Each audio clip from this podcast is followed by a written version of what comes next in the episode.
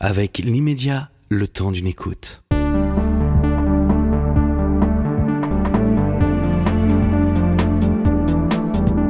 Cette émission vous est proposée par l'immédiat. Pourquoi une émission présentée par Frédéric Tadei? Christophe Bourseillet, vous êtes devenu célèbre en tant qu'acteur. Le jeune Lucien dans, Un éléphant, ça trompe énormément. Celui qui aimait les seins de Daniel Delorme, surtout le gauche, c'était vous. Vous avez poursuivi une carrière d'animateur de radio et de télévision et publié quantité de livres en historien de l'une grande et des courants minoritaires. Le dernier dossier Trocky à la table ronde porte sur Alexander Trocky, un situationniste héroïnomane. Pourquoi lui? Ben, je crois qu'à travers ce livre et comme à travers certains des livres que j'ai pu faire, euh, en fait, c'est un peu moi que je raconte. C'est-à-dire que je prends prétexte de raconter l'histoire de quelqu'un qui a tout raté pour interroger peut-être mes propres échecs ou me questionner sur le destin d'un inclassable, puisque j'ai toujours été finalement un inclassable. Et c'est la raison pour laquelle je me suis intéressé à Trocky, après m'être intéressé toujours à des, je dirais pas des losers, mais soit des escrocs, euh, soit des gens qui avaient trompé le monde entier alors, je, sais, je me suis intéressé à Guy Debord, qui avait trompé le monde entier. Je me suis intéressé à Carlos Castaneda, qui était un escroc. Je me suis intéressé à Jean Parvulesco, qui était une sorte de loser magnifique. Et puis, j'ai voulu m'intéresser à Trocky, parce qu'Alexander Trocky, c'est un type extraordinaire pour moi, parce que tout le monde l'a oublié. C'est-à-dire que, mais quand je dis je fais un livre sur Alexander Trocky, tout le monde me regarde avec un air euh, affolé en disant mais pourquoi parle-t-il d'un parfait inconnu? Alors que, en fait, si vous, il faut bien imaginer qu'en 1964, c'est il y a longtemps, c'est vrai, il était le plus gros vendeur de livres qu'on puisse imaginer. Il était l'idole de gens comme euh, William Burroughs, comme Allen Ginsberg. Il était l'idole de, de euh, d'Eric Clapton, de Mick Jagger. C'était un personnage de Patti Smith, je pourrais vous citer de Leonard Cohen, je pourrais vous citer une liste invraisemblable de gens très connus pour qui Trocky c'était le plus grand de tous. C'était un génie, c'était un gourou des contre-cultures. Et je me suis dit, mais comment on fait pour avoir toutes les cartes en main? Parce que c'était un type qui était à la fois beau, intelligent et qui avait du talent. Donc, euh, si vous voulez, il y a un moment où on dit bon bah bravo, t'as vraiment du pot, toi. Hein, et, avec toutes les cartes en main, il a tout dilapidé, il a tout perdu. Et la fin de sa vie, c'est une tragédie grecque, mais je pense que même Échille n'aurait pas osé écrire ça tellement c'est atroce. Euh, c'est une espèce de, fin de vie épouvantable de quelqu'un qui donc a tout raté. Et comme le projet de Trocky, c'était un, entre autres, parce qu'il a fait mille choses, mais c'était aussi un situationniste. Il faisait partie de cette, de ce groupe secret monté par Guy Debord qui s'appelait l'International Situationniste. Et le projet des situationnistes, que moi, quand j'avais 15 ans, je trouvais ça génial, évidemment, c'était faire de sa vie une œuvre d'art. Je ferai de ma vie une œuvre d'art. Je vivrai chaque instant comme si c'était le dernier. Je vivrai intensément. Et Trocky a voulu faire de sa vie une œuvre d'art, et le résultat, ça a été une œuvre d'art, peut-être, mais atroce, une œuvre noire, une œuvre abominable que je compare d'ailleurs à l'incendie de Notre-Dame de Paris, vous voyez, c'est-à-dire une espèce de, de destruction massive. C'était une arme de destruction massive, ce projet situationniste. Mais pourquoi a-t-il tout raté? Est-ce que vous avez trouvé la raison? Il a tout raté peut-être parce que dès le départ, il avait peur de son propre talent, c'est-à-dire qu'il avait peur de ses dons. Il avait des dons extraordinaires, il avait, euh, vous savez, il a écrit deux malheureux romans, c'est pas beaucoup dans une vie, et pour l'un des deux, qui s'appelait le, le Jeune Adam, qui est un très beau livre, euh, il a été euh, désigné euh, en, partout à l'époque comme le Camus écossais. Vous voyez, c'était vraiment, il avait un style extraordinaire, il racontait des choses incroyables, il était vraiment, il y avait quelque chose. Mais ce qui s'est passé, c'est que en 1955, il a fait une double rencontre. Alors, on va pas dire que c'est la même chose, mais il a d'un côté, il a rencontré Guy Debord, il a rencontré les, ceux qui allaient devenir les, situationnistes et qui lui ont dit faut que tu rompes avec le milieu littéraire, faut que tu te concentres sur la révolution. Donc déjà, il avait une, un ordre, quelque sorte, qui, était de, de tout arrêter, d'arrêter cette carrière si prometteuse. Et puis surtout, il a découvert la drogue. Et il a découvert, alors vous savez, la drogue, il y en a beaucoup, ça veut rien dire la drogue, parce qu'en fait, chaque drogue a son effet en réalité. Mais Trocky, c'était quelqu'un qui, dès son enfance, voulait fuir le monde. C'était quelqu'un qui, quand il avait 4-5 ans, euh, passait ses journées recroquevillé dans une caisse en carton euh, pour, pour ne pas être vu, pour disparaître du monde. Et la drogue qu'il a choisie, c'était la drogue qui vous place dans un, dans un matelas cotonneux et qui vous isole du reste de l'humanité dans un pseudo-cocon de bien-être, qui était l'héroïne. Et il est devenu héroïnomane. Mais quand je dis héroïnomane, c'est héroïnomane grandiose. C'est-à-dire qu'il n'a jamais décroché. C'est-à-dire de 1955 jusqu'à sa mort en 1984, il s'est drogué. C'est vraiment, ça a été un cas unique. Et je crois que c'est la, la, drogue est devenue une, une compagne terriblement mortifère. Et c'est vrai que euh, s'il a tout raté dans les années 60, 50, euh, c'est aussi beaucoup, c'est principalement parce qu'il n'avait qu'une obsession, c'est de trouver de l'argent pour se payer sa dose. Et qu'à partir de là, on ne pense plus à écrire, on pense plus à rien, on se contente de chercher du fric par tous les moyens et il est allé très loin dans l'enfoncement, mais avec talent. C'est ça qui est, très curieux chez Alexander Trocky. Il faut bien comprendre que il y a des drogués minables, mais pas lui. Lui, euh, par exemple, alors il y a des choses horribles, c'est-à-dire il part en Amérique euh, à, la, à, la, à, la, conquête des États-Unis sur son visa d'immigrant, il met écrivain, donc on croit qu'il va faire une carrière, pas du tout. Il devient dealer. Euh, alors il deal dans les rues de New York avec une Bible, euh, et dès qu'il voit arriver la police, il prêche. Et en fait, dès, dès, que les policiers sont partis, il referme la Bible, et puis en fait, il est là pour vendre de, bien sûr, vendre de l'héroïne. Et puis euh, euh, euh, il est pris, ça se passe très mal, et euh, il part à, Los Angeles. Bon, et à Los Angeles, là, il refait sa vie, il rencontre Jacques Kerouac, il rencontre Jim Morrison, parce que c'est toujours comme ça avec lui. Hein. Il a le don pour rencontrer les gens qui comptent au bon moment. Donc, il rencontre tous ces gens-là, il devient leur idole. C'est-à-dire qu'ils disent, il est brillant, ce type, c'est incroyable, parce qu'il a un talent extraordinaire. Bon, euh, il est chez lui, ça devient le salon, sa, demeure miteuse de Venise devient le salon où l'on cause. Et puis il est rattrapé par la misère parce que comme il dépense tout ce qu'il a pour acheter des doses et qu'il gagne pas grand chose, il, vivote de petits articles qu'il publie de temps en temps.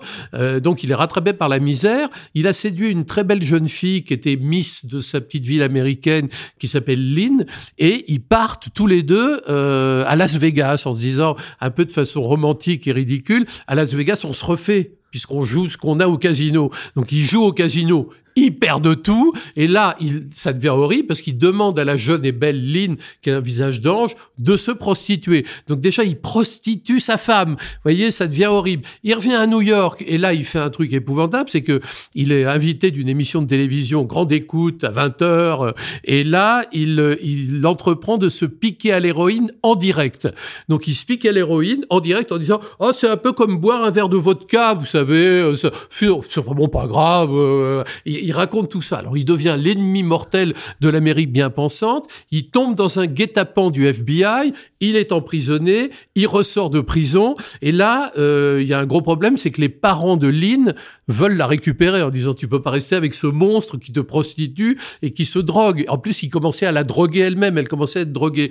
Et là, il va à Hicksville euh, voir les parents pour essayer de les amadouer. Et comme il a un charme fou, comme il est quand même encore beau, drôle, vraiment brillant, il les amadoue. Donc finalement, ils disent oui, bon, écoutez, Alexander, vous êtes un, grand artiste en devenir, vous êtes un peu excentrique, mais bon, on comprend. Il revient à la gare et là, il peut pas résister. Il se pique sur le quai de la gare, mais il a pas, il avait pas réalisé. Ça devient une histoire folle. Il n'avait pas réalisé que le FBI était à ses trousses. Donc le FBI, dès qu'il le voit se piquer, il voit arriver 40 agents qui le menottent, qui, qui essaient de le menotter. Alors Lynn, qui a un bébé dans les bras, Lynn est arrêté par la police, mais lui saute dans un train en marche il saute dans un train, il arrive à New York, il se mêle à la foule de Grande Centrale, il va dans une librairie euh, underground un peu branchée, et là, il se cache pendant 3-4 jours dans la librairie, et là, il y a les plus grands écrivains, il y a Henry Miller, il y a euh, George Plimpton, qui, qui lui viennent en aide, qui lui donnent de l'argent, qui fournissent des complets vestons euh, pour, pour l'aider, et, et qui lui filent de faux papiers. Et il part comme un touriste aux chutes du Niagara, Et là, il arrive à passer au Canada. Donc il est, il arrive au Canada, il est sauvé et il a, il est réceptionné à Montréal par Léonard Cohen. Et c'est Léonard Cohen qui va l'aider à partir en Europe où il va vivre une deuxième vie à Londres, où il va continuer à être un personnage absolument incroyable. Vous voyez, c'est, c'est des, récits, mais on se dit, mais ce type a vécu des choses absolument inouïes, même dans la drogue, il était brillant. en tout cas, il était une espèce d'anti-héros extraordinaire à l'image de l'anti-héros de son livre, Le jeune Adam.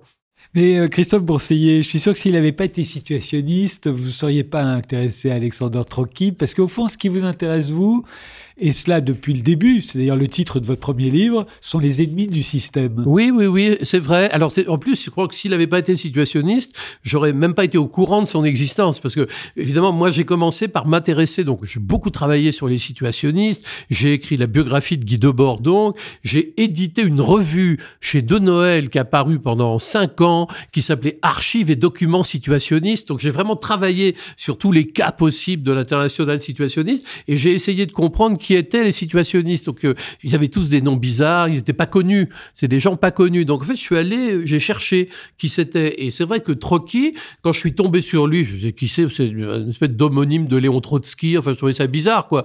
Et, euh, j'ai commencé à m'intéresser à lui. Et là, j'ai découvert comme une espèce de, de, de des poupées russes, quoi. C'est trop Trotsky, mais c'est incroyable. C'est d'abord ces rencontres incroyables. Ce type qui était au cœur de tout, qui, était. Euh, puis alors cette promesse de succès cette promesse de talent extraordinaire dans les années 1950. Vous savez, il crée une revue à Paris, parce que au départ, c'est un Écossais qui vient à Paris, euh, s'expatrier à Paris, parce que c'est la ville de la culture, c'est la ville, euh, on est juste après la Seconde Guerre mondiale, c'est aussi la ville de tous les plaisirs, et c'est la ville de tous les expats, Paris. Donc il arrive à Paris, et là il se dit, il y a un truc qui manque à Paris, c'est une revue qui serait le porte-voix de tous les écrivains anglophones qui vivent à Paris, parce que ils étaient tous là, quoi, puisqu'ils étaient chassés à l'époque par la censure américaine. Donc ils sont tous là. Il crée Merlin, la revue Merlin, Merlin, et là il il il, il a euh, Samuel Beckett qui vient le voir, qui dit vas-y publie-moi. Il a les plus grands qui viennent le voir, et Jean-Paul Sartre qui lui dit écoutez euh, Alexander Trotsky, vous pouvez euh, traduire et reprendre tous les textes des temps modernes que vous voulez, même sans me demander l'autorisation. Vous vous rendez compte l'espèce de charme qu'il dégageait à, cette époque-là Et toute sa vie, c'est ça. Mais vous m'avez pas expliqué pourquoi les ennemis du système vous fascinent-ils à ce point? Alors parce que j'aime beaucoup les gens qui sont en dehors. Je trouve que la, la, la, la majorité, le centre, le troupeau, c'est bien gentil, euh, mais, euh, mais ça manque d'originalité. Et je m'intéresse beaucoup aux ennemis du système pour plusieurs raisons. D'abord parce qu'ils sont de plus en plus nombreux. Évidemment, c'est une bonne raison de s'intéresser à eux. Ils sont pas encore majoritaires, mais ils sont quand même très nombreux. Et puis, il y a quelque chose, un aspect qui est très intéressant chez eux, c'est que politiquement parlant, on a le droit de les trouver sans intérêt. Euh, souvent, leurs leur bréviaires, leurs évangiles sont assez banals, très répétitifs, assez lassants au bout du compte. Mais culturellement parlant, ces, ces groupes sont très souvent les incubateurs involontaires d'idées nouvelles. Et donc, c'est hyper intéressant de les observer. Et par exemple, si vous prenez le cas des, situationnistes, bah, ils ont révolutionné la sociologie critique, ils ont une, une la, critique de la société euh, d'aujourd'hui, je pense, euh, a été largement élaborée euh, chez les situationnistes dans les années 60. Ils ont compris des choses sur le, ils, ont mis en lumière les rouages de la société contemporaine. C'est indéniable. Après, le, leur, vous savez, il y a le diagnostic qu'on pose sur la société, puis les remèdes qu'on prescrit. Alors les remèdes, c'est banal, hein, c'est la révolution. Ils sont les ancêtres de ceux qu'on désigne aujourd'hui de façon un peu abusive comme les black blocs, c'est-à-dire les autonomes. Hein, c'est la même chose, qui veulent que le, peuple tout entier fasse la révolution et, et, crée le pouvoir international des conseils ouvriers. Euh, bah, c'est les situationnistes veulent ça. Mais le diagnostic qu'ils posent sur notre société est extrêmement intéressant. Mais sur les situationnismes, vous avez raison, bien entendu, et tout le monde le reconnaît. Euh, aujourd'hui, on peut dire la même chose des punks que vous avez beaucoup étudié ah, aussi, aussi, de la New Wave, des maoïstes. Non, c'est autre chose. Des terroristes d'extrême gauche, ils ont tous eu de, de l'influence. Mais euh, c'est pas la même chose. Mais euh, euh, lutte ouvrière, par exemple, vous avez écrit sur lutte ouvrière, et là, je me dis, qu'est-ce qui est intéressant chez lutte ouvrière? Alors, ce que je trouvais intéressant chez lutte ouvrière, c'était la longévité d'un groupe clandestin. C'est-à-dire, il faut pas oublier que Lutte ouvrière, d'abord, ce n'est même pas son vrai nom. Le vrai nom du groupe, c'est l'Union communiste. Le groupe existe depuis 1939. On connaît son vrai nom seulement depuis 1997. C'est-à-dire que pendant un, un temps absolument euh, incroyable, personne ne connaissait le vrai nom de lutte ouvrière. Vous savez, en mai 68, je parle pour les ceux qui, les historiens hein, de, de, des mouvements sociaux, en mai, à l'issue de mai 1968, l'État français avait interdit une douzaine de groupes d'extrême gauche, dont l'ancêtre de lutte ouvrière qui s'appelait Voix ouvrière. Mais Voix ouvrière n'existait pas. Le vrai nom du groupe, c'était l'Union communiste. Mais le problème, c'est que les services de renseignement français à l'époque ne connaissaient pas le nom véritable de l'Union communiste. C'est vous dire le, le, à quel point ce groupe était un groupe secret et clandestin. Mais, ils ont présenté une candidate célèbre à la, présidence de la République, euh, la première femme d'ailleurs, Arlette Laguillet. Euh, euh, donc c'était plus tellement. je vais vous raconter, Frédéric, comment j'ai fait la connaissance des gens de lutte ouvrière, parce que ça, c'est ça qui est intéressant. donc moi, je spécialiste des mouvements extrémistes, bon, et puis un jour, je reçois un mail sans texte avec uniquement une pièce jointe uniquement une pièce jointe, hein, expédiée par lutte ouvrière. Alors je me dis lâchement, c'est sûrement un virus, je vais l'ouvrir au bureau. D'accord? Bon. Donc j'attends d'être au bureau et j'ouvre la pièce jointe. Et la pièce jointe, c'était une, une lettre en PDF qui disait Cher monsieur, nous désirons vous expliquer lutte ouvrière. Pouvez-vous appeler le numéro suivant? C'est tout, hein 06, blablabla j'hésite, j'appelle le 06 et là, je, vous savez, je tombe sur un, répondeur sans message. Vous savez, les gens qui mettent pas de message. Donc j'appelle, entends bip. Donc là, bon, c'est Christophe Bourseillet, la voix un peu chevronnante. Vous avez essayé de me joindre, euh, voilà. Silence radio. Une semaine plus tard, je reçois un appel d'une dame qui me dit bonjour monsieur, euh, vous avez vous êtes entré en contact avec Lutte ouvrière la semaine dernière. Alors pouvez-vous venir mardi prochain? Et elle me donne une adresse à Pantin, avenue Jean Lolive. Voilà.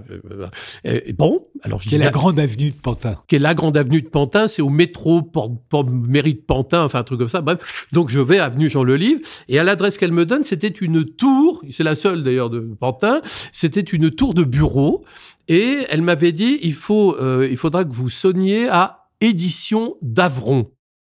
Bon, et donc j'arrive à la tour et là je vois donc euh, les, les, les, les, petits indicateurs de, des gens qui y habitaient et quelqu'un avait mis un post-it avec édition d'Avron. C'est vous dire si c'était durable comme adresse. Post-it. Donc j'appuie, on me dit euh, 32e étage, bah, c'était tout en haut.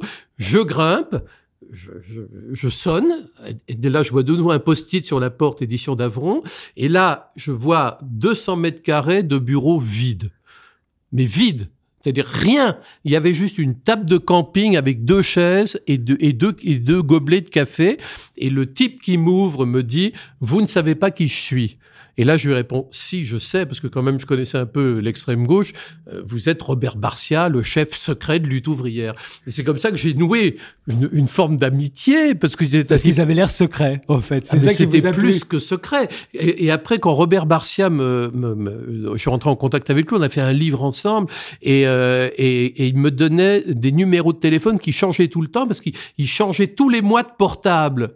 Et à chaque fois, c'était des numéros, on ne pouvait pas le joindre. En fait, c'était juste le fameux répondeur sans message. Et vous pensez qu'il y avait une raison à toute cette paranoïa ou, euh, ou ça faisait partie du folklore qui entourait les trotskistes Non, lui disait, euh, c'est parce que euh, mon, mon, ami Mathieu Buchholz a été assassiné par le Parti communiste en 1944, parce que donc il se sentait les, les héritiers d'une tradition euh, de, de, de, presque conspirative, très ancienne. Et ça, je dois dire, c'est vrai que ça me les a rendus sympathique, en tout cas intéressant, en me disant, mais tiens, mais comment fait-on pour traverser les siècles parce qu'on en est là, et on est en 2023 et ça continue.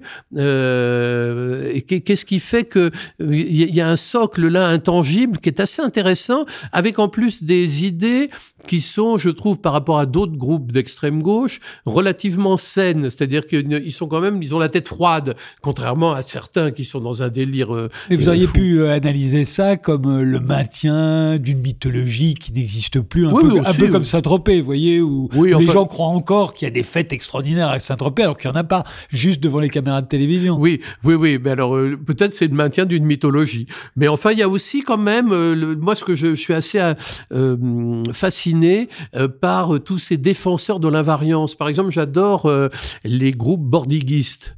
Alors, les groupes bordiguistes, vous savez, ce sont les disciples d'Amadeo Bordiga, qui a créé une, un courant dans les années 1920 qui s'appelait la gauche italienne, sa gauche communiste italienne, la gauche communiste d'Italie.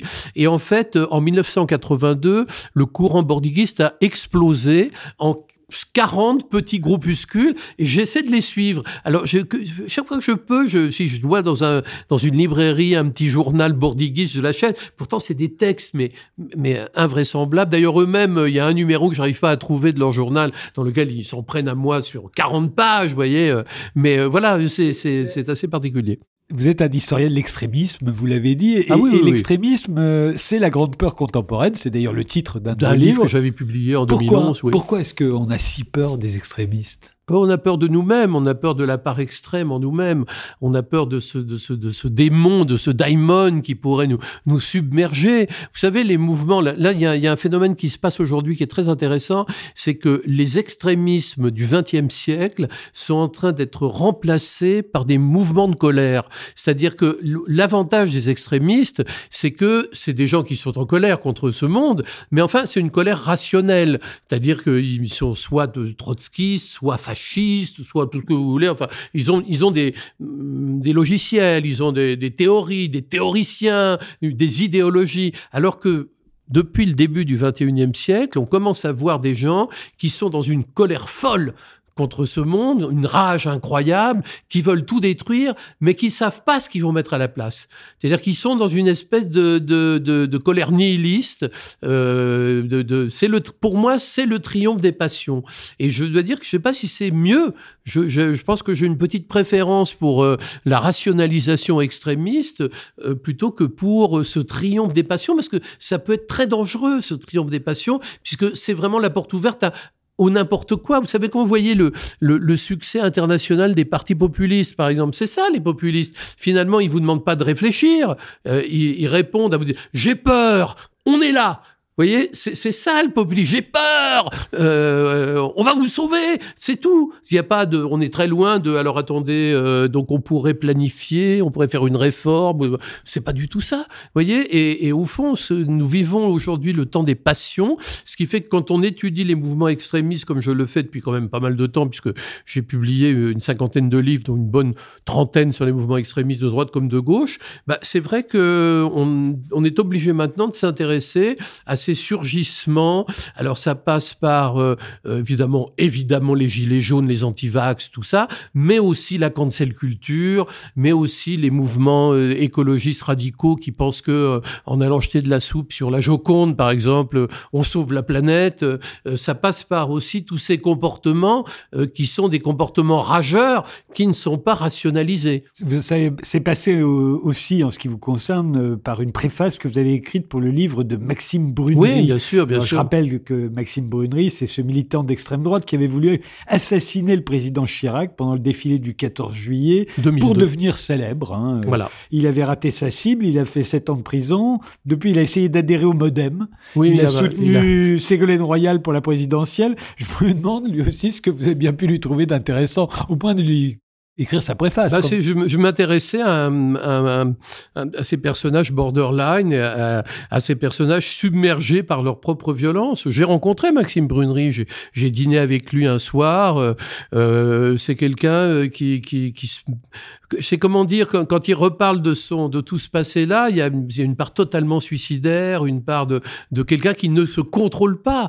Euh, et, et, là d'ailleurs, quand je l'ai vu, il était de nouveau euh, plutôt proche d'idées d'extrême droite. Il était reparti là-dedans, tout simplement parce que les partis du centre ne voulaient pas de lui. C'est-à-dire que vous savez, c'est toujours l'éternel problème. Vous faites votre peine, donc théoriquement la société doit vous admettre dans, dans ses rangs. C'est pas le cas. Il y a la justice euh, légale et puis il y a la justice euh, civile, la justice médiatique, la justice des, des réseaux sociaux et elle vous condamne encore.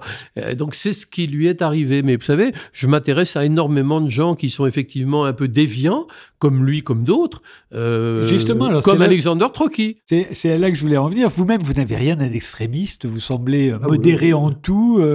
vous n'avez pas l'air déviant. vous avez l'air de vous contrôler, à la différence de beaucoup de vos héros. Alors encore une fois, quand vous les regardez, vous voyez quelqu'un de, gens complètement étrangers à vous, ou au contraire, ce que vous auriez pu devenir? Non, alors je sais pas, bizarrement, j'essaie de me mettre dans leur tête. Donc bien que n'étant pas comme eux, comme vous le re- remarquez euh, je, fort justement, euh, j'essaie de me mettre dans leur tête, j'essaie de de- d'entrer dans leur mode de pensée. Mais vous laissez entendre dans le dossier tranquille que vous auriez pu devenir comme eux.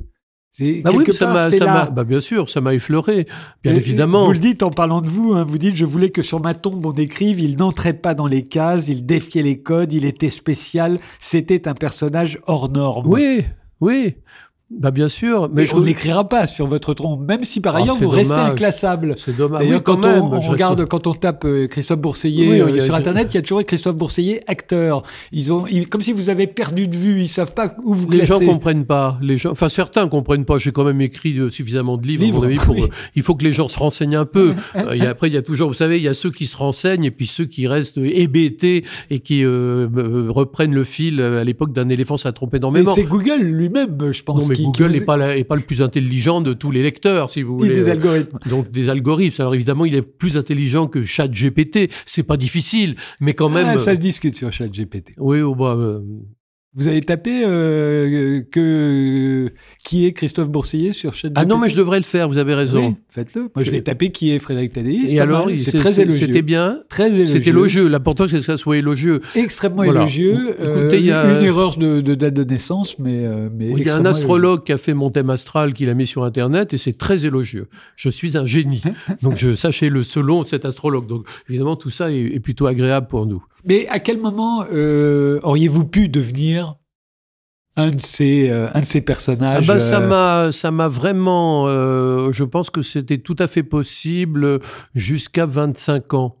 C'est euh, voilà, je pense qu'entre Quand vous jouez Lucien dans. Ah oui, à cette époque-là, un- un euh, éléphant, j'étais- ça trompe énormément. Oui, oui, vous cette- auriez pu devenir inquiétant. Et c'est c'est le personnage que vous jouez d'ailleurs. Oui, oui, Il oui. est inquiétant. Je- oui, mais j'étais comme ça. Et, euh, et j'aurais pu devenir inquiétant. Quand, euh, à l'époque punk, quand je, j'allais à Londres, à New York, euh, pour me mêler à des, des faunes bizarres, euh, euh, en provoquant des incidents si je pouvais, euh, là, j'étais, oui, oui, j'étais sur, euh, j'étais, j'étais fasciné par ça. Et je, et l'étude des mouvements m'a sans doute prémuni. Parce qu'à partir du moment où vous rationalisez, à partir du moment où vous euh, vous renseignez, vous travaillez sur la généalogie des groupes, euh, et puis j'aime bien euh, connaître les saloperies des gens. Je trouve ça intéressant, et, et c'est vrai que quand tous ces groupes qui sont là disent on va sauver le monde, on va vous aider, que vous grattez un peu et que vous découvrez que les gens qui disent ça sont eux-mêmes des gens peu recommandables, sans intérêt,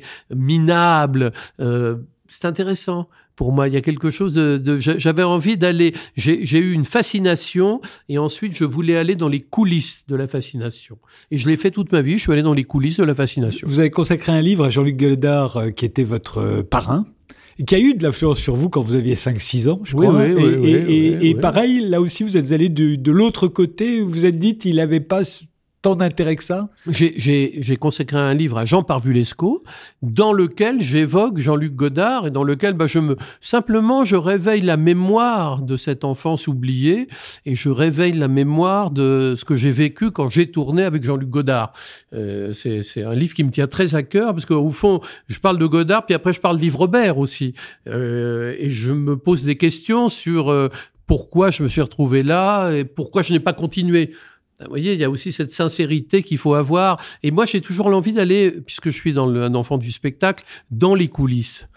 Donc dans les coulisses, y compris dans les coulisses de ma vie, quoi, de dire tiens mais euh, qu'est-ce qui m'est arrivé, euh, comment ça s'est fait, pourquoi je me suis retrouvé, pourquoi Godard, pourquoi moi, euh, quels étaient les enjeux à cette époque-là, Yves Robert, mais qu'est-ce qui lui est arrivé, en quoi est-ce que je le faisais rire malgré moi. Surtout que Yves Robert il vous a fait tourner plusieurs fois. Ah mais hein. oui oui, mais Godard aussi, j'ai fait autant, à peu près autant de films avec l'un qu'avec l'autre, en fin de compte, mais mais voilà, c'était c'est ça l'idée. C'est partir de la fascination pour ensuite aller dans les coulisses. Ce qui est bien qu'à la fin de Dossier Trocky, vous écrivez qu'il ne fallait pas prendre au sérieux Guy Debord ou Alexandre Trocky. Euh, vous auriez pu rajouter ou Jean-Luc Godard? Oui, j'aurais pu ajouter ça. C'est-à-dire, fallait pas prendre au sérieux tous ces prêcheurs de l'époque euh, qui vous disaient il faut faire de la vie une œuvre d'art, deviens le poète de ta vie, romps avec tes amis, romps avec ton milieu, surtout ne fais pas d'œuvre, n'écris rien. Moi, je le fais, mais pas toi. Euh, n'écris rien euh, et, et, et, tu vas être en fait ta vie va être une œuvre d'art extraordinaire. Voilà, ça, je crois que c'est c'est le message totalement minable qui a été transmis à cette époque-là. Et j'ai voulu simplement le mettre en lumière. Et eh ben ce sera la chute.